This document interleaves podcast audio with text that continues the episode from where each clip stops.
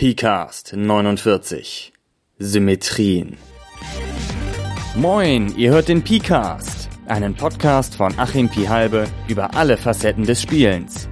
Mit Theorien, Abschweifungen und mehr. Zu finden unter pihalbe.org-pcast.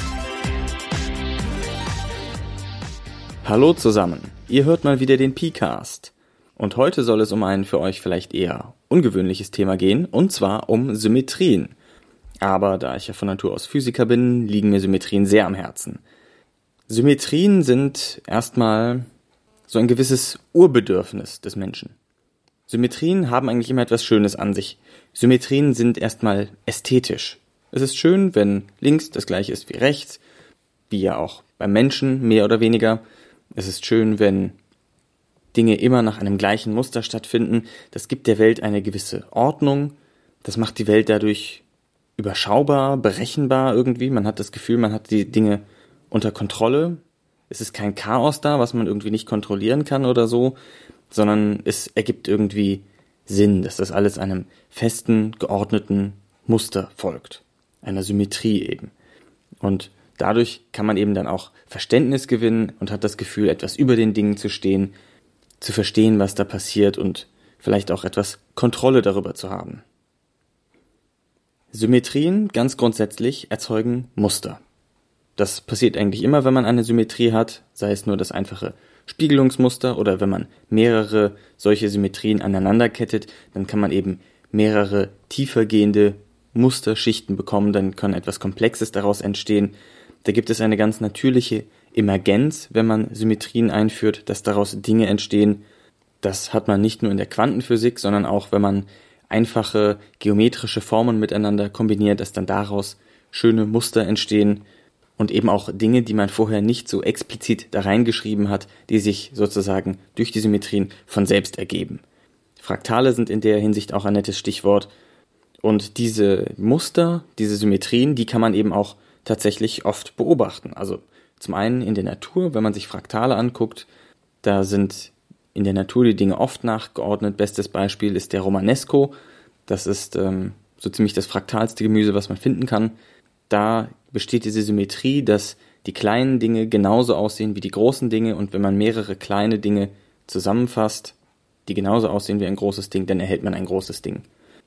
Ähm, das ist also ein ziemlich netter Kniff, dass man aus ganz wenigen kleinen Ideen immer weiter größere Sachen machen kann.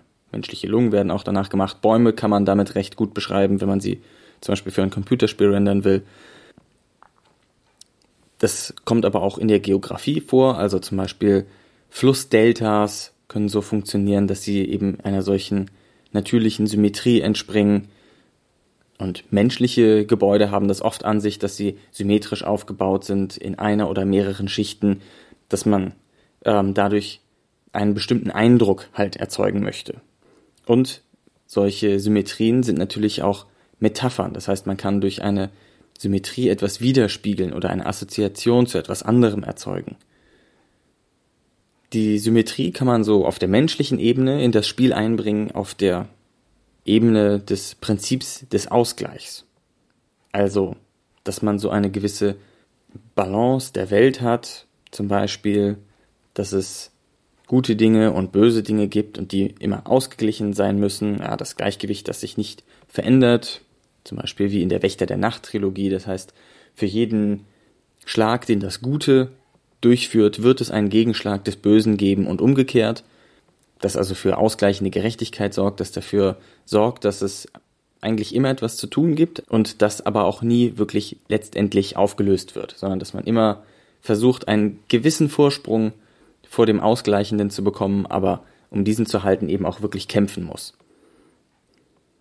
Dann ist natürlich die Symmetrie mythologisch sehr wichtig. Also zum einen drückt Symmetrie etwas Heiliges aus, weil es auf Perfektion hindeutet, auf etwas ja, Übernatürliches, Ordnendes, während das Leben hier unten ja eher chaotisch und ungeordnet ist, ist deshalb die Symmetrie das perfekte, die ordnende Macht. Das kann man also auch gut dem Göttlichen zuordnen oder eben einer bestimmten göttlichen Macht. Zum Beispiel den Widerstreit zwischen Symmetrie und Chaos. Dann hat man eine Symmetrie, wie sich die beiden gegenüberstehen und gleichzeitig ist einer davon für die Symmetrie und der andere bricht die Symmetrie. Man hat eben diese Symmetrie zwischen Geburt und Tod, Geben und Nehmen, gut oder böse. Man kann durch die Symmetrie aber auch eben, wie gesagt, in Metaphern sprechen, also das als Gleichnisse benutzen. Das heißt, indem man sagt, zum Beispiel, die mh, hm, Geisterwelt hat eine Entsprechung in der normalen Welt, dann kann man etwas in der Geisterwelt stattfinden lassen, von der dann die Spieler wissen, dass sie in der normalen Welt auch stattgefunden hat. Also sagen wir, ich habe irgendwie es geschafft, ähm, darzustellen, dass in der, dass die Geisterwelt und die normale Welt einander entsprechen. Dann kann ich jetzt zum Beispiel ein, eine junge Fee in der Geisterwelt sterben lassen im Spiel und ähm, kann dadurch ohne dass die Spieler dabei gewesen sind oder die Spielercharaktere und ohne dass ich das beschreiben müsste, zum Beispiel verdeutlichen, dass das Kind, um das es im Spiel die ganze Zeit ging, jetzt gestorben ist. Aus welchem Grund auch immer.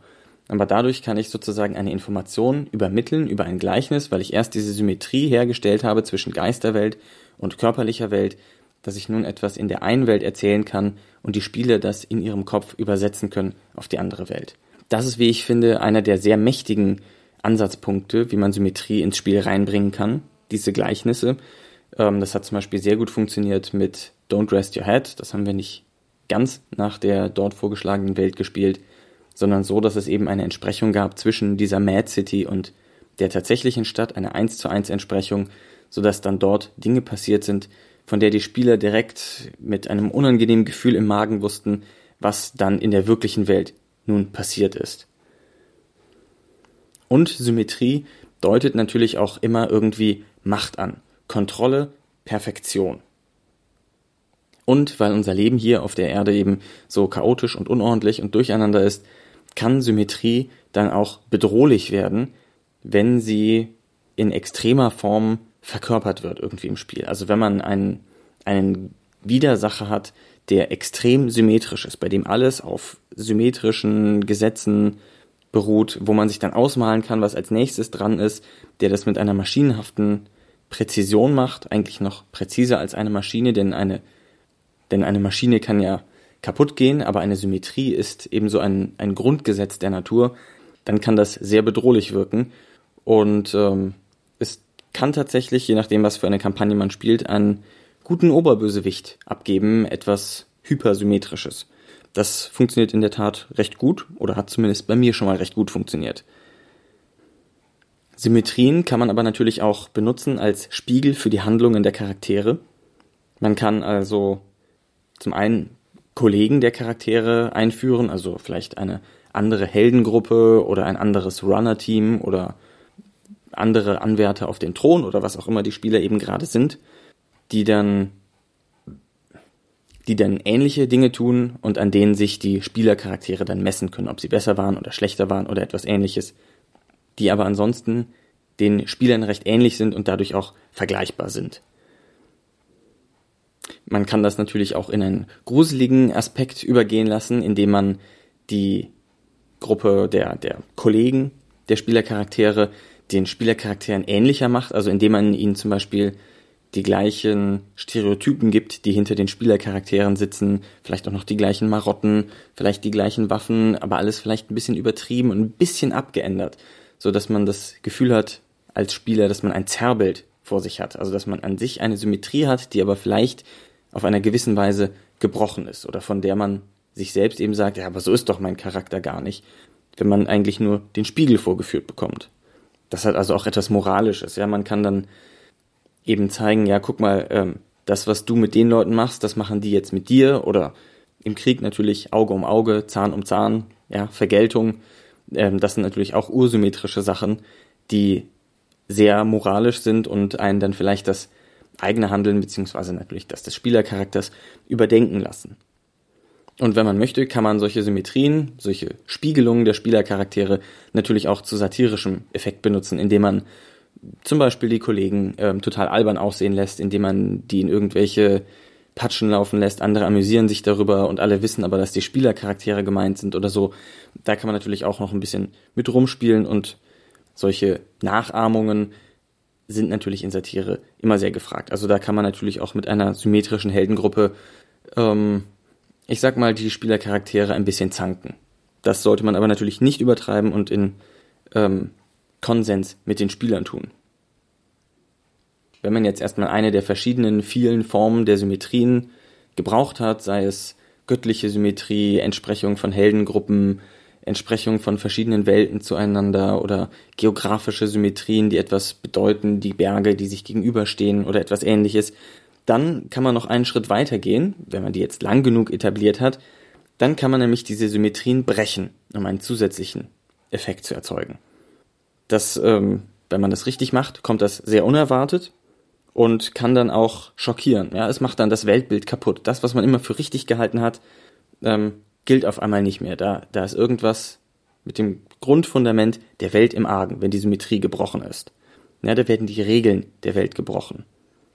Und natürlich, wenn es eine Entsprechung zwischen Spielercharakteren und anderen Charakteren gibt, wenn es da eine Symmetrie gibt, dann kann auch etwas, was den anderen passiert und einem selbst nicht oder umgekehrt, auch ein irgendwie ungutes, mulmiges Gefühl erzeugen. Vielleicht so eine Art latenten Horror, dass da irgendetwas Komisches ist. Irgendetwas liegt im Argen. Dieser Schock, den man dann bekommt von dem Brechen der Symmetrie, der ist natürlich umso stärker, je stärker die Symmetrie vorher war, je stärker die sich durch die ganze Welt zieht und je länger man sich auf diese Symmetrie auch verlassen konnte, je länger die im Spiel eben ja, verlässlich war.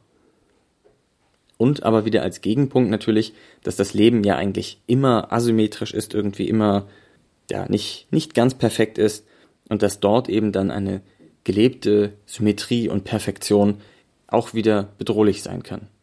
Und in diesem Falle ist dann auf einmal nicht mehr die Brechung der Symmetrie, sondern die, das Auftreten der Symmetrie selbst, vielleicht auch unerwartet, vielleicht auch plötzlich, das Bedrohliche. Also um nach dieser etwas abschweifenden, verwirrenden Folge nochmal kurz auf die Praxis zu kommen. Also ich denke, im Rollenspiel kann man Symmetrien in vielerlei Hinsicht einsetzen. Man muss da ein bisschen drüber nachdenken, wo es passt und was man damit auch erreichen möchte.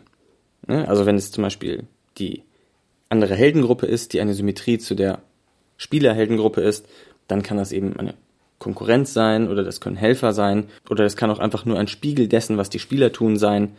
Man kann Fraktionen haben, die symmetrisch angeordnet sind. Man kann in der Mythologie eben dieses, diese Perfektion haben, Symmetrie zwischen Göttern, ähm, die aufeinander einwirken, die im Widerstreit miteinander stehen oder in perfekter harmonischer Ergänzung stehen.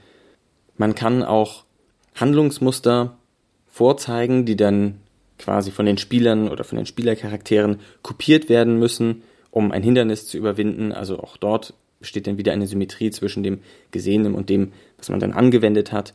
Oder natürlich auch einfach in ästhetischer Hinsicht oder um Metaphern zu schaffen für die Dinge, die im Spiel ja eine Bedeutung haben, um die vielleicht nicht direkt sagen zu müssen, sondern um die über Symmetrien zu etwas anderem symbolisieren zu können.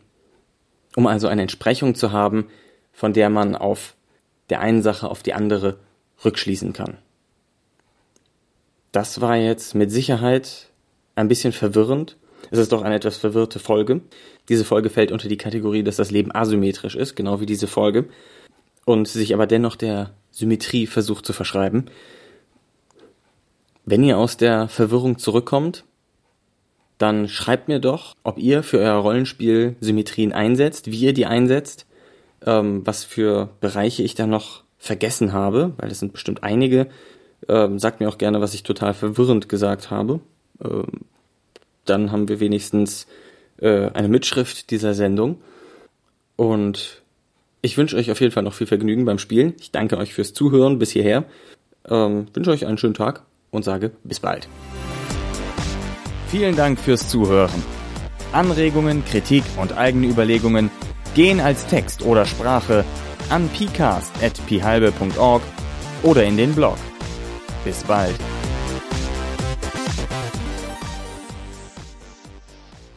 Analogspieler.de Spiele auf die Ohren.